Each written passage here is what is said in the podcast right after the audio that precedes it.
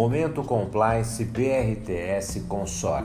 O que caracteriza o conflito de interesse?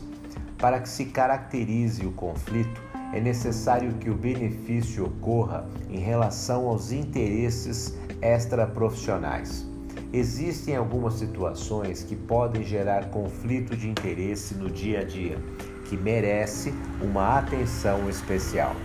Seguem alguns exemplos de situações existência de parentes na mesma linha de reporte hierárquico, funcionário com um segundo emprego, funcionário com alguma relação com empresas concorrentes, funcionário com parentes em empresas concorrentes, familiares com poder de decisão em empresas com relacionamento comercial com organização do funcionário funcionários com participação societária na empresa.